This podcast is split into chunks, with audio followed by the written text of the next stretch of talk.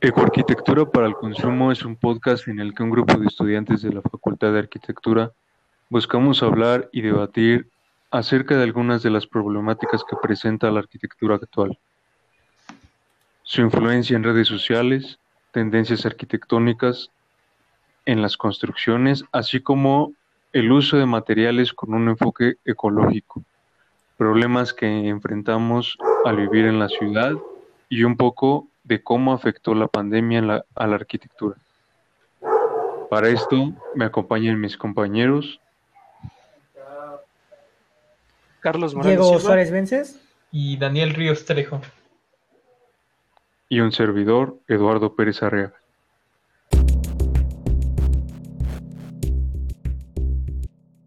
Con este debate, primero les voy a contar un poco de la influencia de las redes sociales y y en específico de cómo yo, un estudiante de arquitectura del primer semestre, ha tenido que vivir la arquitectura a través de las redes sociales como lo son Instagram y Facebook.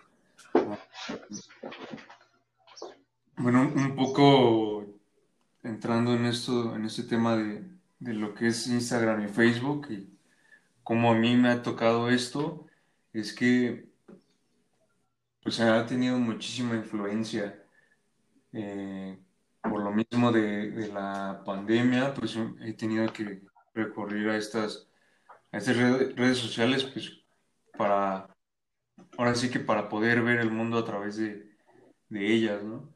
Eh, me, ha servido para yo dar mi idea de, cómo, cómo se, hace ahora en estos tiempos la, arquitectura y, un poco idea de, los estilos con los que lo hacen, lo que a la gente le gusta. Este, he visto que, a muchas personas les gusta este, pues la idea de, lo, natural, ¿no? Incluir ya pues, los árboles, un poco de, de todo esto que es el espacio verde aunque, aunque no haya tanto espacio, siempre buscan la manera de incluir todo este, esta parte de la naturaleza.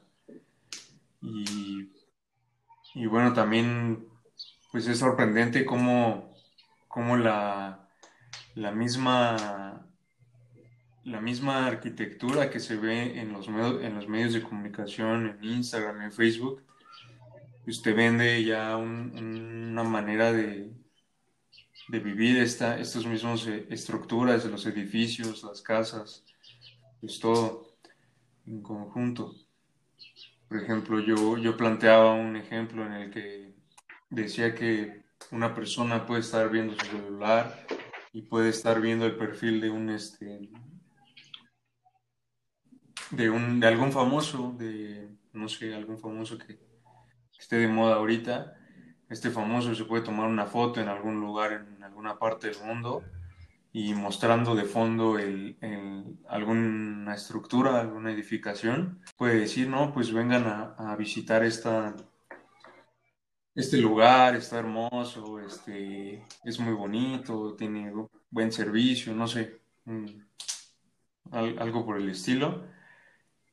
Y con tan solo decir eso, es capaz de jalar a muchísima gente y, todos los que lo siguen empezar a, comentar, no, pues, ¿dónde es? Este, es muy caro, está bonito, no sé, ahora con la pandemia tiene medidas de sanitización, cosas por el estilo, ¿no? Pero entonces, este, pues esto demuestra que, que el mismo, este, el mismo medio de comunicación, la misma red social, empieza a, transformar un, espacio indirectamente, volviéndolo más, este, más popular y haciendo que más gente vaya. Este, digo, cuando, un, cuando esta estructura realmente pues, resalta, este, pues es lo que, hace que, que todos se pregunten, no, pues quién la hizo, este, por qué la hizo, no sé, algún, alguna edificación, que tenga algún propósito en particular. Y no sé, en, mi opinión es, es, esto lo que la arquitectura vende ahora, hoy, hoy en día. Pues sí, creo que, bueno, retomando lo que habías dicho, o sea, obviamente, totalmente esto de que casi cualquier persona ya cuenta con una con un celular al, y alcance a internet y estar en las redes sociales, sobre todo en estas que son de Instagram y Facebook, que pues al final de cuentas, pues, o sea, nos vemos plagados de imágenes y pues creo que ya lo habíamos discutido antes, eh, sobre todo esto que a veces solamente, mm, a veces se enfoca en solamente dar una apariencia, ¿no? De un lugar, pero creo que aparte de eso, o sea, influye un poco más en influenciar a que se dé más a conocer eh, esto de la arquitectura, ¿no? Que, o sea, tenemos tanta información y podemos estar eh, checando imágenes y se puede se puede dar más el interés, ¿no? Como por el lado positivo, a que se conozca un poco, pero también esto como que tiene un problema de que a veces la arquitectura caiga solamente en algo estético, ¿no? Sí, sí, sí, sí. Sí, pues es, es también lo que, lo que vimos en, la clase de, de teorización, pues que esto, ¿no? Que la arquitectura pues es la que, que más tarda en evolucionar y, y porque queda como muy formalista, no sé si esté bien dicho es el término para, para decir que, que, se queda con, con, cosas muy específicas, que no permite ese grandes cambios. Entonces, pues también este, te quedas con una, una, un pensamiento de lo que es bonito, de lo que está bien hecho, de lo que no está bien hecho. Y se ve reflejado, ¿no? Al momento de, de que tú haces algo. Por ejemplo, también ah, con el, proyecto de la casa Cubo, pues, pues, por ejemplo, el asesor nos decía, no, pues traten de no hacer fachadas planas, ¿no? O sea, que sea todo plano, que sea, traten de sacar, sacar este, partes, ¿no? Por así decirlo, para que sea, y que no se vea como, como muy simple, o sea, darle más a esa parte de la estética. Sí, bueno, creo que también como dado esto que tocaste de los temas de, de proyectos, que tuvimos, eh, pues, o sea, bueno, también pues, como nuestra labor como estudiantes de arquitectura es también como conocer un poco más, ¿no? Y creo que, no sé si a ustedes, eh, bueno, por lo menos con Osorio nos platicaba de usar esta, usar Pinterest, ¿no? Como esta herramienta para eh, observar ejemplos o, o enriquecernos un poco más, ¿no? Y siento que esa es como la parte positiva de todo esto de la, eh, la gran información que tenemos, ¿no? De poder checar, eh, pues, eh, muchos referentes a arquitectura, ¿no? Que retomando lo que estábamos diciendo, ah, otro, otro tema también a abordar es este, los centros comerciales que, que ya este pues también ya son, son, son parte del día a día de las personas y, y, se han estado viendo influenciados por todos los, los medios de las redes sociales, Instagram y Facebook, ¿Qué pasa? Que, va, ahora con todo este, este cambio de que ha habido en, los centros comerciales con lo de la, arquitectura ecológica, pues algunos centros comerciales los han remodelado, los han hecho más, les han incluido pues áreas verdes. Hay un, hay un ejemplo muy, muy marcado ahorita que tengo yo, el, que es el de Centro Comercial Plaza Satélite, que ahora ya cuenta con, un parque hasta arriba del, centro comercial, tiene un área verde pues bastante grande. Y este. Y pues todo esto también, bueno, ahora con, con las con la pandemia también nos enteramos que pasó esto por, pues por las redes sociales, ¿no? O sea, cuando estuvo el, semáforo pues naranja que podíamos ir a, visitar los centros comerciales y todo, la gente que iba pues se tomaba fotos y lo publicaba en, en la pues en la plataforma de su preferencia, ¿no? En Facebook, en Instagram, que son las más populares. Y, gracias a eso yo, en específico yo, me di cuenta que, que, ya habían abierto esa, esa parte de, pues que ya llevan un tiempo remodelando, ¿no? Retomando este tema, me parece importante abordar lo que, lo que representan hoy en día las, las plazas, porque alrededor de, en el país hay 645 plazas, por lo que me parece un número muy, muy grande. Sin embargo, de estas 645 plazas, en la Ciudad de México se encuentran 45. Este, a mí personalmente, mm, la primera plaza que visité fue Oasis Coyacán, lo cual me pareció una plaza muy, muy impresionante en su tiempo, porque es una plaza que está completamente abierta tiene pocos lugares cerrados como podría ser el área de comida, pero está pensada para eso, para que entres, tengas ese aroma comida que te influya a, consumir. Y es lo que, lo, una tendencia que viene marcando, pues, bastantes años, porque por ejemplo en, en 1969, el arquitecto Juan Sordo Madaleno fue el que construyó la primera plaza en la Ciudad de México, que es la, Plaza Universidad. Y en esta, en esta primera plaza se encuentra un lugar totalmente cerrado, sin, sin áreas donde te puedas sentar y, relajarte, por decirle así. Es una plaza pensada simplemente para ir a comprar necesidades, como lo puede ser rompa, la, la ropa, que es un elemento que, puede, que se ocupa hoy en día muy constante, como es la moda y esto. Pero este, este cambio, por ejemplo, se puede ver cómo ha, ha afectado hoy en día por la gran urbanización que hay. Hay un gran cambio, por ejemplo, de esta primera plaza de 1969 a la actualidad, porque este mismo arquitecto, la última plaza que estuvo involucrado fue la la, Plaza Arts Pedregal. Esta última se puede ver el gran cambio que hubo de, por, decir, por decirlo, de arquitectura arquitectura, porque su primera plaza que fue totalmente cerrada, la cambia por una arquitectura totalmente abierta, lo cual me parece muy interesante y cómo, cómo se marca este cambio gracias a, a las necesidades que hay hoy en día.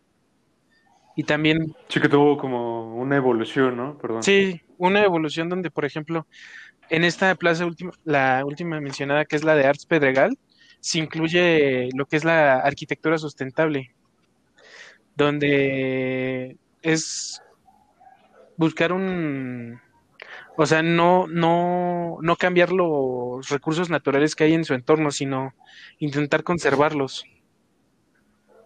Porque en esta plaza se incluyen varias áreas verdes durante, en, en esta parte de la plaza. Mm, ok, ok. Ya que tomas este tema de la arquitectura sustentable, eh, también es importante no solo, bueno, creo, bueno, a mi parecer, no solo es importante crear estos espacios verdes o amplios donde puedas sentir esta, como este contacto con la naturaleza, sino también creo que es muy importante el, el que al construirlas, pues se tenga en cuenta el, el, el, impacto ambiental, ¿no? Ya que pues, si se quieren preservar estas áreas verdes, no solo hay que preservar del lugar donde se construye, también de donde se obtienen dichos materiales para la misma construcción. Por eso lo que yo les quería comentar de, más que nada, de dos principales materiales que encontré, que los veo como muy buenas alternativas. Por ejemplo, el, muchas de estas plazas, pues son su estructura como tal es de acero. Entonces lo, lo ideal en esas construcciones sería que se implemente el acero reciclado. La verdad, intenté buscar acerca de si alguna plaza ya estaba realmente con, aunque sea un porcentaje de, de acero reciclado, porque por lo que pude lograr encontrar es que el acero es de los materiales más reciclados en, en el mundo. O sea, es.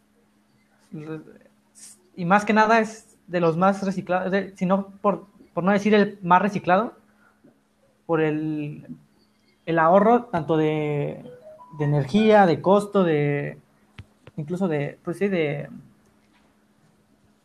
de, de todo lo que se necesita. Se reduce mucho la, o sea, el costo de producción y el, y el uso y de, de, materiales para la producción del acero, que al, hacer, al ser acero reciclado, ya que pues se obtiene de, de la chatarra. Muchas veces hay con una, por ejemplo, hay una gran cantidad de coches que terminan siendo desechados y de ahí se obtiene el, el, el, acero. Obviamente se tiene que hacer un... El tratamiento es un, es un gran proceso, pero realmente el, eh, a, a, largo plazo es un, muy beneficioso. O también la, la madera sustentable, que, que, realmente el nombre lo, lo tiene porque lo que intenta es dañar lo menos posible el entorno en el que, en el que se recolecta. De hecho, les puedo dar la, definición para que tengan una idea más clara. La madera sustentable, en comparación con cualquier otra madera del mercado, se obtuvo legalmente y se recolectó de manera que protegiera otros árboles existentes en el bosque, así como las vías fluviales, la vida silvestre y el medio ambiente en el que se cosechó la madera. Aunque hay que decir que muchas que realmente la, o sea, no son pocos, o sea, yo unas cuantas tipos de estas maderas. Les puedo decir algunos, bueno, los que pude encontrar, la ceniza blanca, roble, arce, cereza negra, caoba y pino.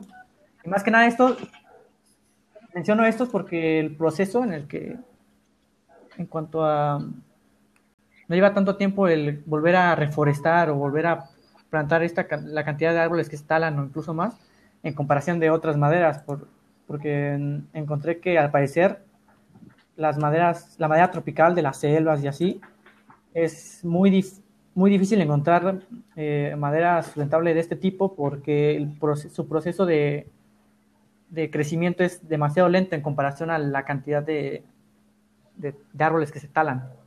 Entonces no es realmente no es muy viable el montar ¿Y este, madera tropical. ¿Y este tipo de madera se puede encontrar en alguna obra hoy en día? O...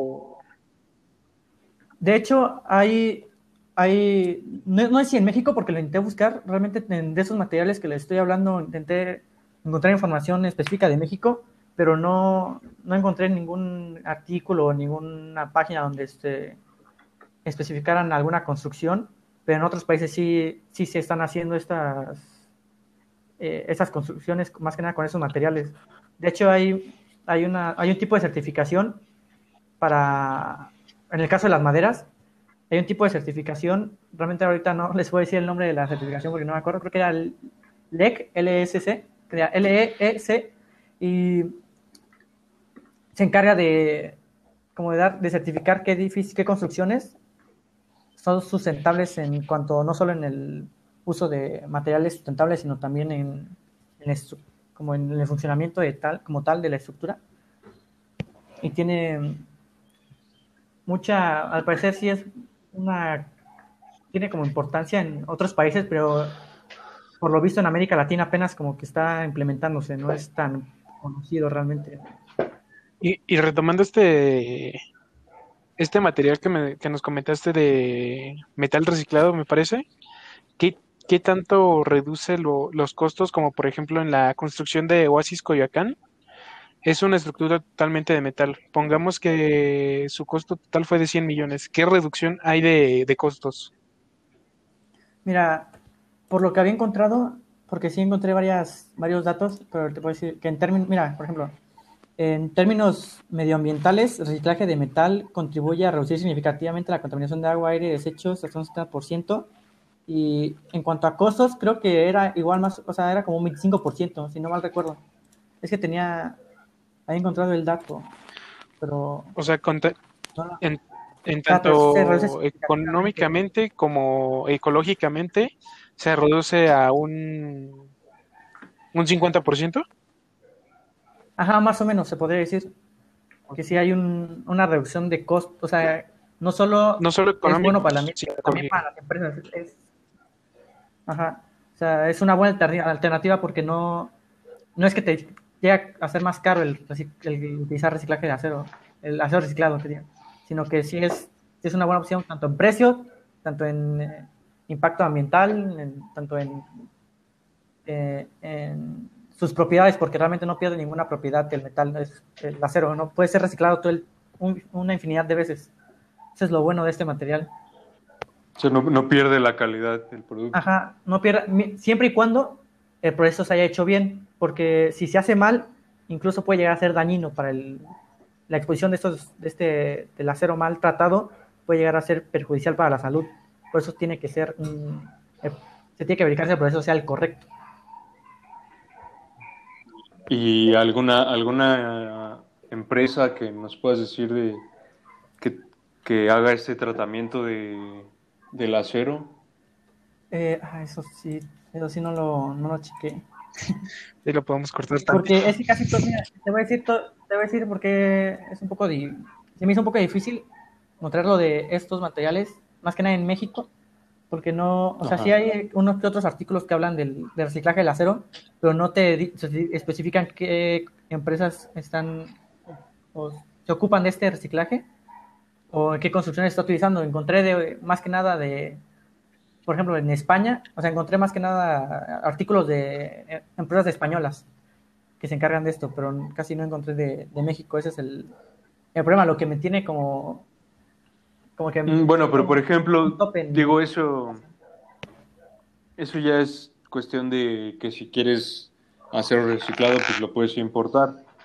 Pero por ejemplo, este, esas em- empresas españolas que de las que de las que nos hablas, ¿qué nos podrías decir de alguna de ellas? Ah, hay una siderurgia en Sevilla que realmente que te en su página, de hecho, eh, porque eso lo estoy sacando de su página, te explica el proceso de este reciclaje y, y de hecho en España, el, al parecer, eh, el aumento, se ha aumentado el porcentaje de acero que se recicla año con año, porque al parecer la- el, creo que el- las, no sé si son las empresas también el gobierno, se han empeñado en, en emplear este material y en, su, y en su reciclaje, para el, porque realmente hay mucha chatarra donde se puede obtener el, el acero. Ok, ok. Entonces, eh, sí, es, es una gran alternativa realmente. Pero el problema es que no, no se, creo que no se usa mucho. O no, y lo ideal sería que se empezara a utilizar más aquí en México. Más que nada porque, por ejemplo, el número de plazas que se han estado construyendo de- desde 1900, no me acuerdo qué año había dicho 1950. Carlos, pero... ¿1900 qué? 50. Perdón. Ah, desde 1950, imagínate, el- si todas estas plazas se hubieran hecho con, bueno, si es que, bueno, si se hubieran hecho con acero reciclado, el, te reduce costos más que nada, porque también reduce costos en cuanto a extracción, extracción, porque no tendrías que estar todo el tiempo extrayendo minerales y ya te, ya te ahorras ese paso, el, te ahorras el tener que, bueno, las empresas ahorran el tener que extraer el mineral que realmente es costoso, el de extraer los minerales. Ok, ok. Pero sí deja, es que sí, no, es el problema, que aquí en México como tal no he encontrado un, así que una empresa li- que sobresalga o, o aunque sean algunas empresas que estén empezando a hacerlo. Y, y es, es también un tema que va también muy relacionado con lo que yo les mencionaba al principio, porque digo, no solo es esta idea de mostrar fotos por Instagram y, y ah, está la casita y está muy bien hecha, o está este edificio y está muy bonito y todo, ¿no? O sea, también sirve para, pues para todo esto de, dar a conocer estos nuevos materiales que se están utilizando y como tú ya lo dijiste, ya, pues en México no se utilizan, o sea, estas, estas empresas podrían utilizar estos medios eh, para, para promocionar todos los nuevos materiales, ¿no? Pero sin perder de vista de que son redes sociales y, y la gente no, no se fija tanto, ah, es un medio muy formal y está bien hecho y tiene buena reputación, o sea, la gente va viendo y como va viendo, pues ve lo que le interesa y lo que no le interesa, pues lo desecha. Entonces, sí hay que, sí hay que tener en cuenta que, que los materiales eh, nuevos, que no tienen tanta fama, deben este, pues manejarse pues, a través de estos, estos medios, ¿no? Que, que vuelvo a lo mismo, yo ya lo repetí varias veces, pero pues la pandemia es, es lo que nos ha, ha demostrado que, que, necesitamos ampliar todo ese, esa mm, gama de, de, de, lo que podemos, este, ¿cómo decirlo? Pues, pues sí, transmitir al público. No, ya, ya no solo es por, ah, que publico una revista de materiales y y ya este o publico un flyer y se lo doy porque también son medios muy invasivos no va la gente y, la, gente no necesita llenarse de papeles. Es algo que tú puedas ver y si te gusta lo o te interesa pues lo guardas no le puedes tomar un, una, un screenshot o, o, directamente irte al perfil de, Instagram de la empresa y, y estos, estos perfiles ya cuentan con, con, los, con lo que es este... Pues sí, este, esta opción de, de contactar al correo, contactar a, través del teléfono, el WhatsApp. Entonces, pues ya se, se da un consumo de, de, desde otro punto de vista, desde otra manera, ¿no? O sea, ya no es o, no necesariamente tiene que ser por WhatsApp o mandar un correo, ¿no? Ya la misma página de Instagram también te da la opción de, de, enlazar tu página web a tu perfil de Instagram. Y eso ya te da un, una amplitud de, pues, de terreno, se podría decir. Abarcas más terreno, abarcas más este, opciones de, de usuarios. Ajá, pues te acerca más a un público más eh, extenso, ¿no? Más, más, más extenso, más diverso.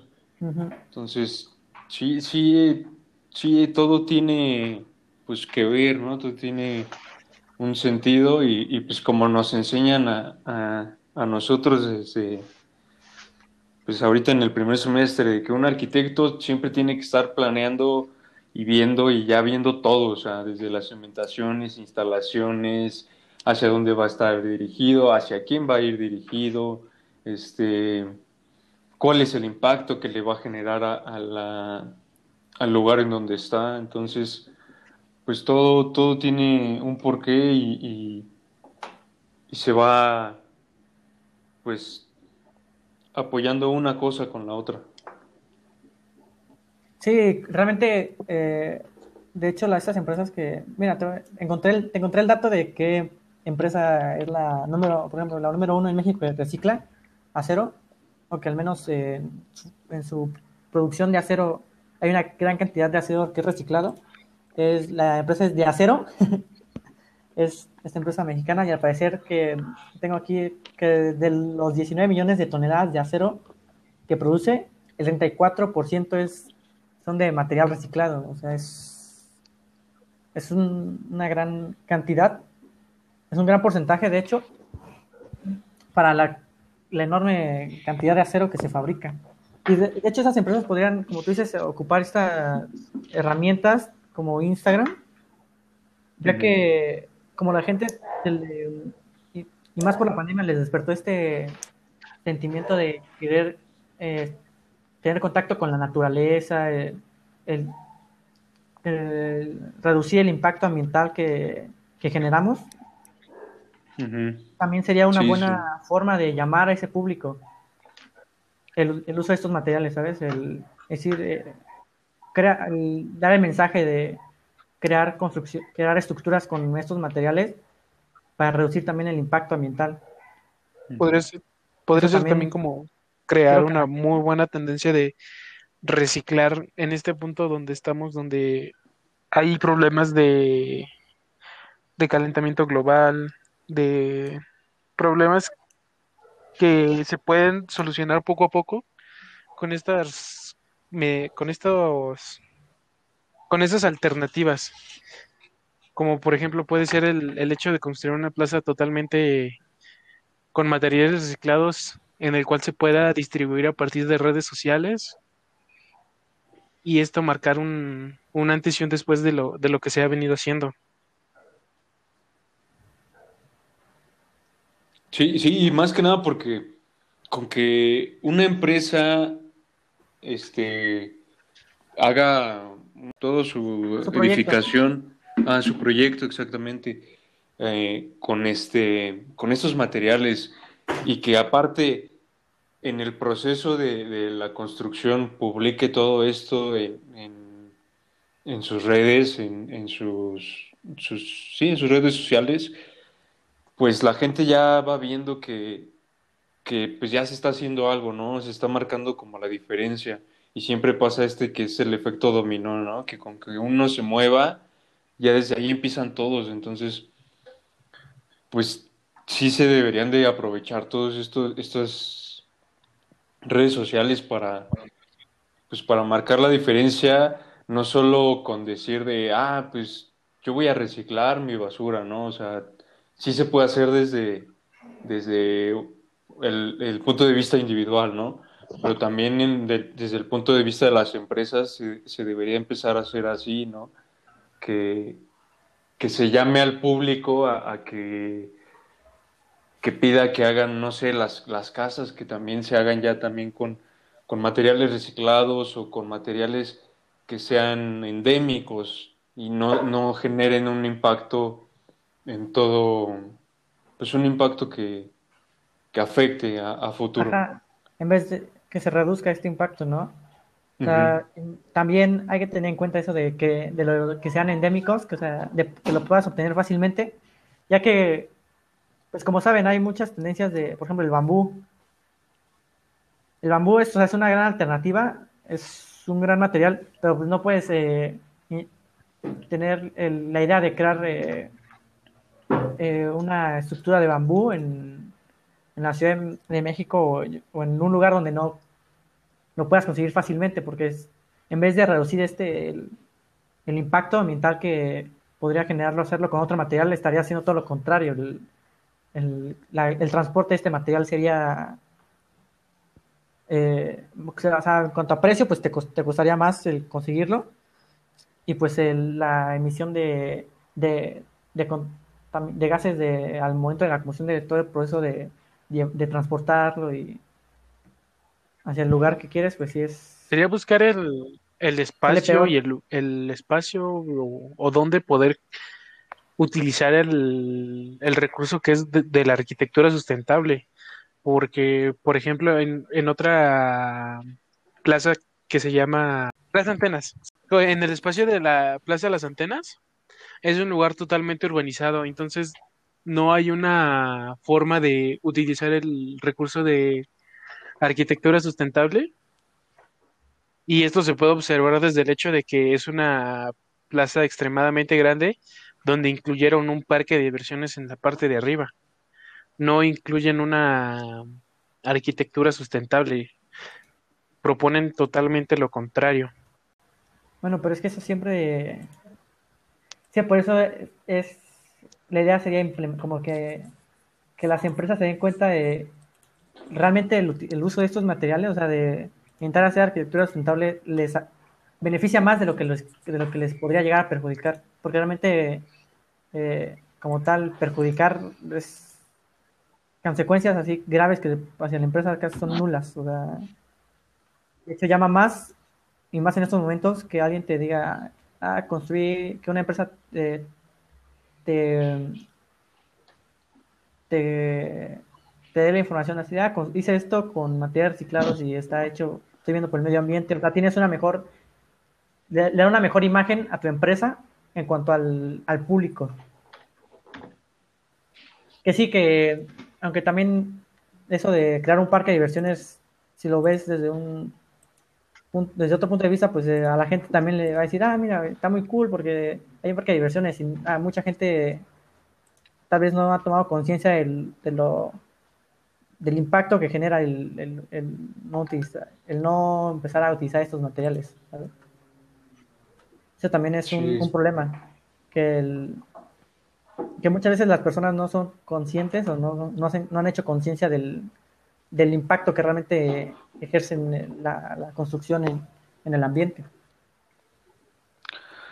Sí, no, y como, y como decíamos hace rato, o por lo menos que comentaba yo que, que la misma pandemia ya está marcando como este punto de, de quiebre, por así decirlo, entre que ya mucha gente, por ejemplo, ahora pasaba que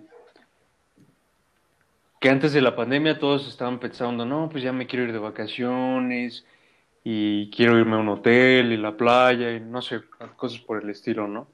Pero ahora, ahora ya también pasa que, que esta misma pandemia te genera como, no, pues creo que ya ir a esos lugares ya no, no es tan, tan bueno, ¿no? Ir a visitarlos, ¿no? Como que sí se ha generado por lo mismo, lo mismo de este bombardeo de información de, de que pues cuidar el mar y no tires basura en la calle. Entonces, como que los, los mismos, la misma gente que está como, que son ambientalistas, empezaron a, pues a llenar de información y de fotos y videos durante la pandemia, pues era lo que pues la mayoría es lo, que la mayoría de la gente ya ve ahora, ¿no? Entonces se plantean las personas ir a visitar lugares pues naturales que, que sean este pues ecológicos más que nada, ¿no? Entonces, si es este, si es un, un, un cambio drástico el que presenta pues pues toda esta situación y abre a, pues a nuevos debates. Bueno, finalmente me gustaría como finalizar eh, enfocando todos estos temas que hemos estado hablando.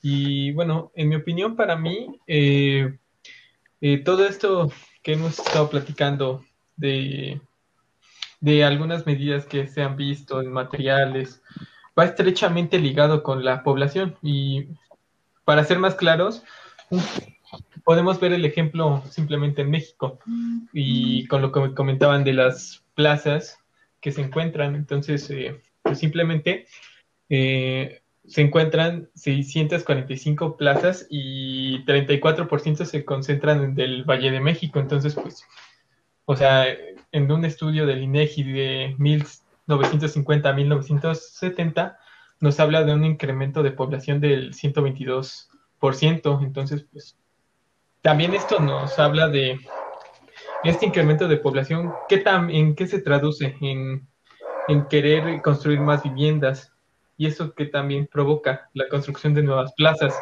Y este es un daño muy grande que estamos causando y, y creo que en estas últimas décadas, dos décadas más bien, eh, se ha estado como buscando, se ha estado viendo más presente esto del cambio climático. Entonces, eh, todo esto para buscar eh, nuevas alternativas, ¿no? Para cuidar el planeta. Y ahondado a esto, lo de la sobrepoblación que tenemos, por lo menos en México, que simplemente son tres ciudades en las que se concentra mucha población, que es Monterrey, creo que Guadalajara y Ciudad de México, vemos más claramente esta, esta problemática. Eh, como comenta Sara Toppelson, directora de, general del Centro, Centro de Investigación y Documentación de Casas, eh, empieza a plantear todo esto de, de la construcción en, de viviendas horizontales, de viviendas verticales, quiero decir. Y en México se observa que el 75% de las construcciones son horizontales y esto también provoca que las ciudades se extiendan a sus periferias y claramente también lo vemos aquí que simplemente cuando vemos la Ciudad de México o sea hay un en tratar de solucionar esto de servicios y todo, se va extendiendo a las periferias. Y esto causa que no se tenga también como una conciencia de una planificación urbana, ¿no? Porque hemos visto cómo aparecen plazas en, o conexión de plazas eh, muy cercanas, ¿no? Como creo que lo comentaba con Carlos, eh, de Plaza Universidad, eh, por lo menos en esa zona, son centros comerciales demasiado cercanos. Pero bueno, también un problema que se ve a esto para impulsar las, la construcción de casas verticales es eh, que no se hay un apoyo en el reglamento, porque Jorge Martínez, el vicepresidente de operaciones del IDE, que es una empresa enfocada al desarrollo de vivienda en torres, eh, nos platica que a veces el reglamento de construcción no se presta tanto para apoyar esto, ¿no? O sea, para construir viviendas de cuatro o seis pisos. Y solamente se ve eh, que en Ciudad de México se hace como esta implementación. Esto solamente eh, la construcción en vertical se ve en la Ciudad de México y en otros estados de la República eh, no, que siempre se extiende horizontalmente. Entonces esto también es como una arma de doble filo, ¿no? O sea, también hay que pensar mucho a futuro, porque no, no, no podremos asegurar que todos, que todas se van a convertir en una ciudad, pero que puedan padecer de esa sobrepoblación. Y también a esto, un problema también de la ciudad es eh, el sistema de transporte, ¿no?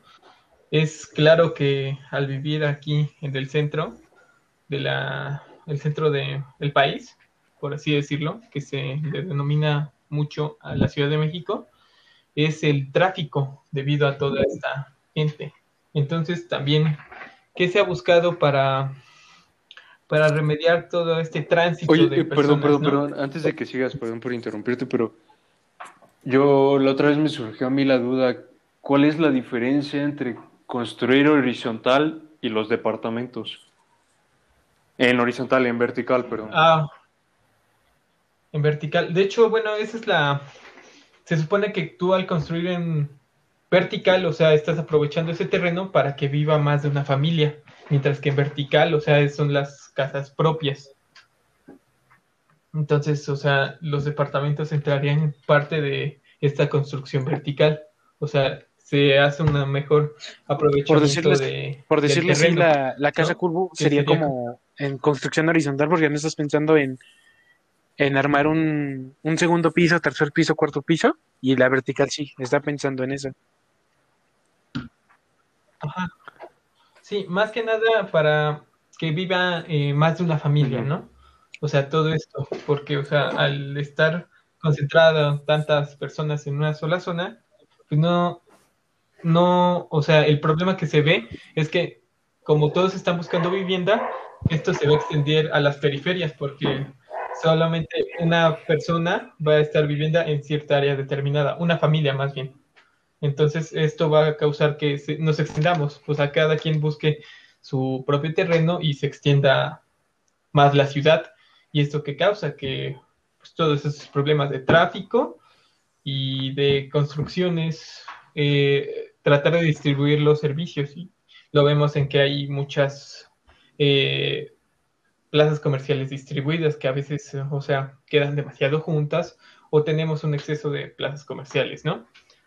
Eh, bueno, eh, perdón, perdón. Pero por ejemplo, ¿y si y si alguien decidiera construir hacia abajo, ¿no, no sería también una opción? Porque también, volviendo a mi punto de, de lo de los de lo de las redes sociales, me, he topado yo con, con muchas este fotos de, de construcciones de casas en específico que las hacen por debajo. Entonces tú, ves, tú pues ves una colina y hacia abajo está la casa. Sí tiene ventanas y todo y de hecho sale un poco, pero está como, o sea, la, la casa no sale por arriba del horizonte, por así decirlo, está hacia abajo, literalmente está hacia abajo. ¿No sería esa también una opción o, o cómo? La verdad, eh, no creo, porque, o sea, el objetivo de las construcciones verticales es que se encuentren varias viviendas en un sola, aprovechar, o sea, mejor ese espacio, ¿no? Mm, Que sea una sola vivienda. Si hablas solamente de una casa en una colina, creo que caería en lo mismo de una construcción horizontal, ¿no? mm, ok, ok. Ok, bueno, eh, continuando con lo de este problema de las personas, eh, ¿qué hemos visto eh, en la ciudad, ¿no? Para remediar, remediar esto es el- la implementación del sistema de transportes, ¿no? Últimamente como el metro, el cablebús y el metrobús que se han visto que se extienden sus líneas y en el tren ligero que se está remodelando para que tenga una, un funcionamiento más óptimo. Y también eh, creo que el tren interurbano que va de México a Toluca para mejorar este, este flujo de la ciudad de norte a sur. Y esto también lo podemos ver en, en esta preocupación ecológica en la industria, que creo que en noviembre del año pasado eh, la, la empresa Bimbo inauguró una, una planta en del Valle de Azcapotzalco.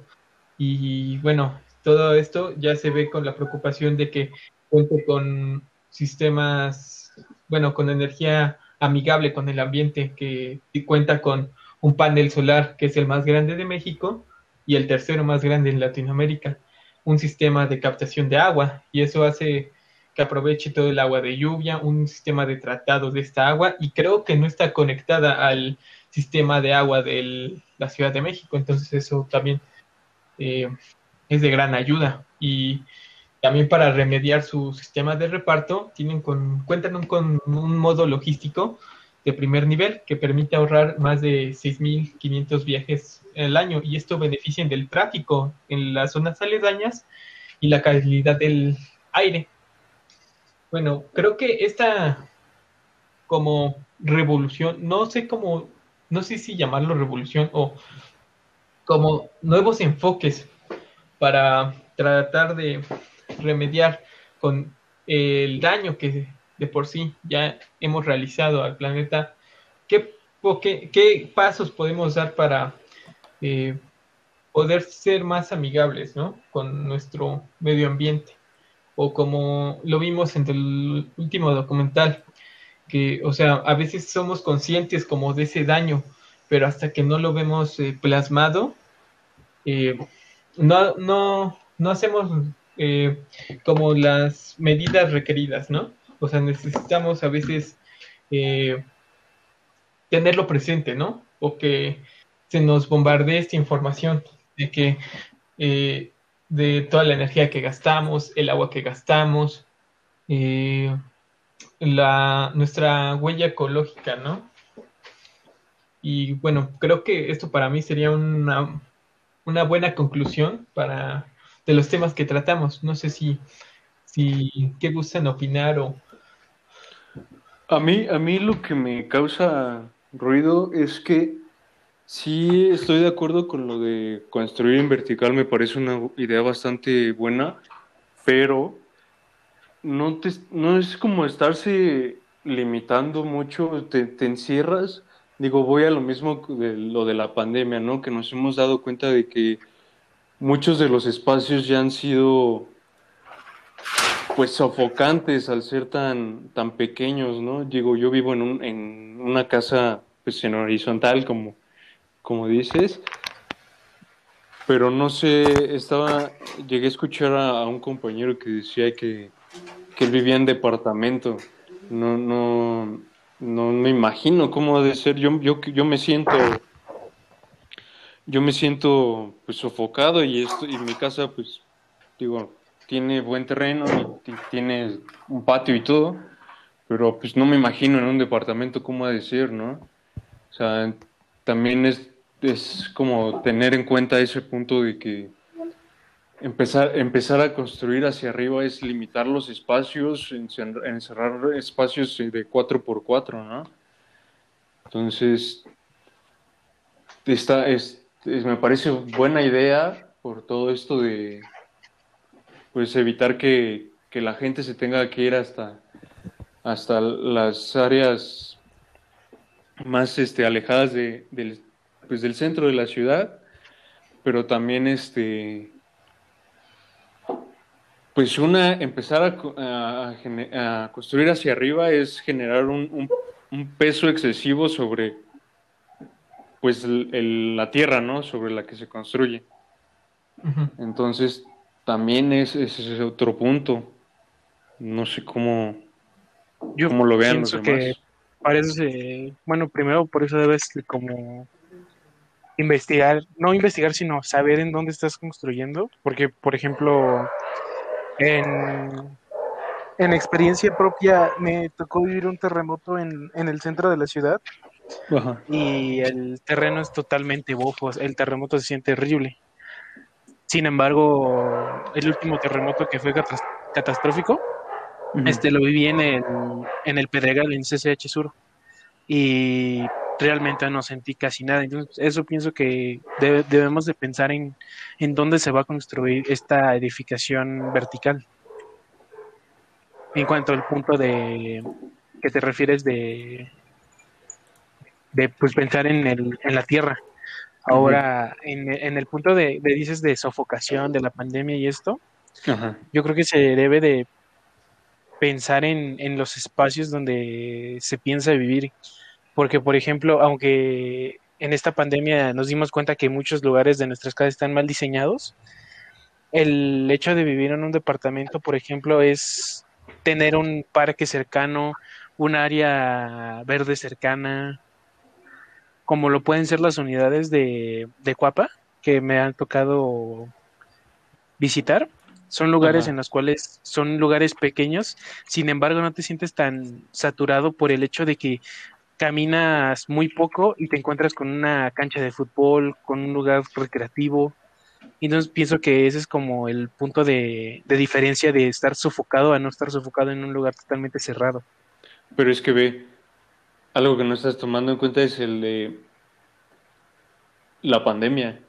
Yo, yo entiendo que sí te está, está eso de, de, los, de los parques y todo esto muy cercanos, pero por ejemplo mucha gente no quiere salir por eso mismo, porque en esos parques pues obviamente...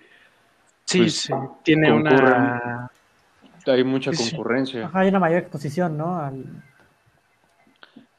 En sí no tanto, porque bueno, pues obviamente hablaban que algunos doctores dicen que, que en espacios abiertos es más difícil el contagio, ¿no? Pero aún así hay, hay cierta concurrencia y pues la gente quiere evitar eso.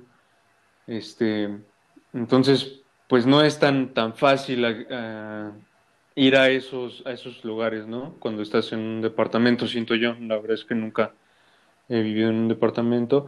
Y en cambio, si tú vives en una casa y pues tienes un patio, un patio grande, pues no sé, puedes correr ahí un rato, te puedes despejar, puedes ver al cielo y sin necesidad de que la gente esté en, en tu cerca de ti, ¿no? Más que tu familia. Entonces, es una, la verdad es que es una diferencia bastante grande y en lo personal a mí sí me gusta más así, que digo, a mí me encantan las alturas y sí quisiera vivir así en vertical y en un último piso, pero al pensar en este punto de perder esta como área privada, esta área verde privada, pues sí está, pues sí es bastante la diferencia que hay entre un departamento y una casa. Tan solo, por ejemplo, si, si cuentas con, con perritos o un gato así, y los, pues obviamente los perros necesitan salir a pasear. También te inclina esta pandemia a, a buscar, supongo yo, horarios, ¿no? De salir, ¿no? Pues en la noche tal vez no haya tanta gente, o en, la, o en las mañanas muy temprano no haya tanta gente, pero igual te sigues limitando, ya no, ya no sales a la hora que tú quieres, ya te limitas a salir a una hora en específico, ¿no? No sé. Bueno, tienes un muy buen punto con lo que me mencionas de las pandemias. Pero yo, yo pienso al menos que si estás viviendo en la Ciudad de México, estás expuesto totalmente a que es un lugar donde no vas a estar solo nunca porque es un lugar donde sales a la tienda y ya hay 50 personas mínimo en una tienda. Una tienda comercial me refiero como un Walmart o algo, muy hay demasiada gente. A un lugar, por ejemplo, no sé, en un pueblo de cualquier ciudad, no sé, Oaxaca o algo así, es un lugar donde, por ejemplo, sales a, a, una plaza, no es un lugar tan concurrido como puede ser una plaza de la Ciudad de México. Ajá, es que de hecho estoy de acuerdo en eso, porque, o sea, con el hecho de irte a vivir a la Ciudad de México ya te, ya, al momento de que decides irte a vivir a la Ciudad de México, es que eres consciente que no, no vas a tener ese, como ese, esa oportunidad de tener una casa con un jardín en el que puedas tener a tu perro y no, porque es una metrópoli, entonces es una gran metrópoli donde hay una cantidad enorme de gente en, un área tan pues pequeña, o sea, pequeña en el sentido de en comparación con otros estados y otros territorios de la República, ¿no? Entonces ese es a lo que te enfrentas en la Ciudad de México. Ese es por eso esta idea de, construir en vertical, no tanto por el... O sea, es algo, son, son cosas que pierdes, de hecho, el, al, irte a vivir a una metrópoli como la Ciudad de México. Son, es algo que debes estar consciente de que no vas a poder seguramente tener tu casa, tu buen terreno, con, con tu jardín privado para que puedas estar tú solo. No, es algo que a lo que la gente debe ser consciente de que se, de que se está perdiendo por el hecho de estar en la metrópoli y realmente pues eh, es algo que se enfrenta la se está enfrentando no solo en pues en todo el mundo por el hecho de por esta gran cantidad de población que, que hay actualmente y que va a seguir aumentando a lo largo de los años.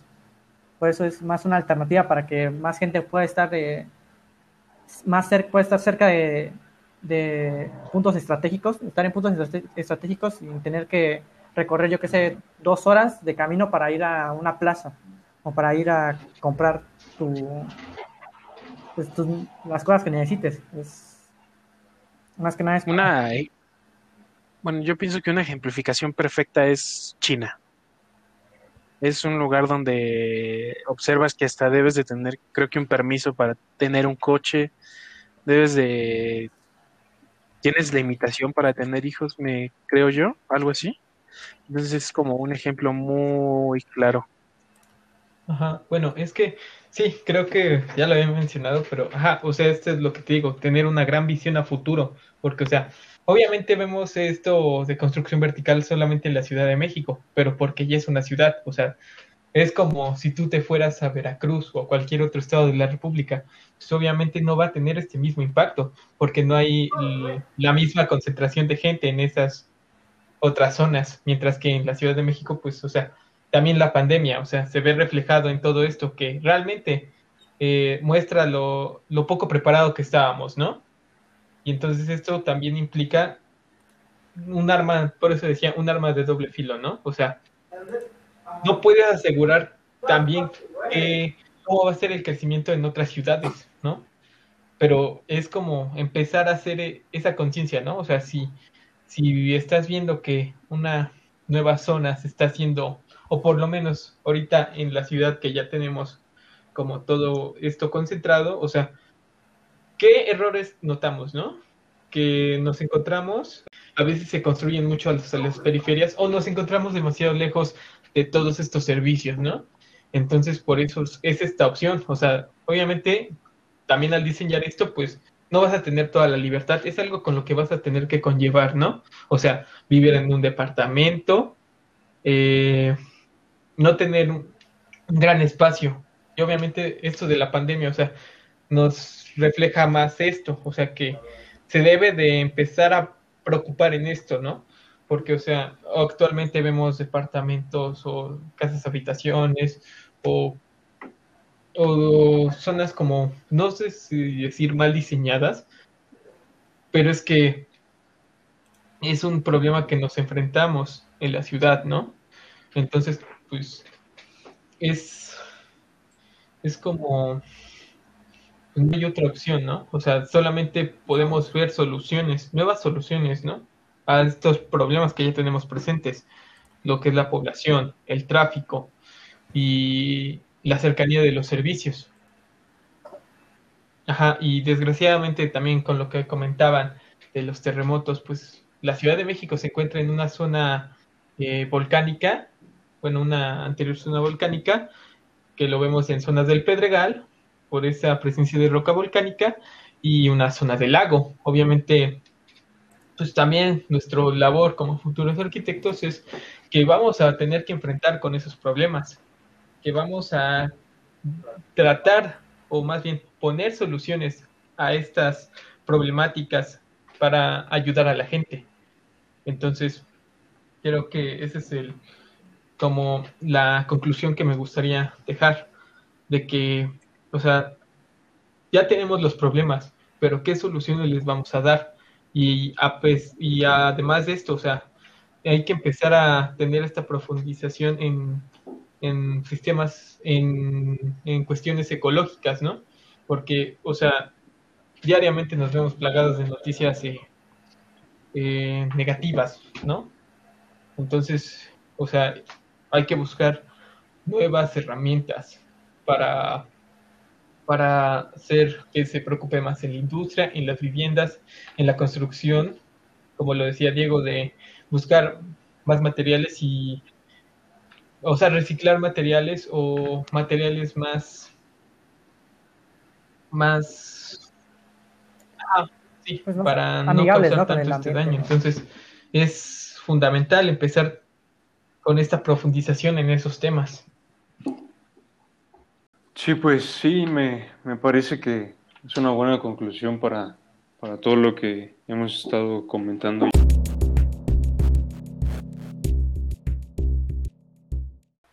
Sin más por incluir, le agradezco a Carlos Morales Silva, Diego Suárez Vences, Daniel Ríos Trejo y su servidor, Eduardo Pérez Arriaga, por acompañarnos en esta emisión Muchas gracias por escucharnos.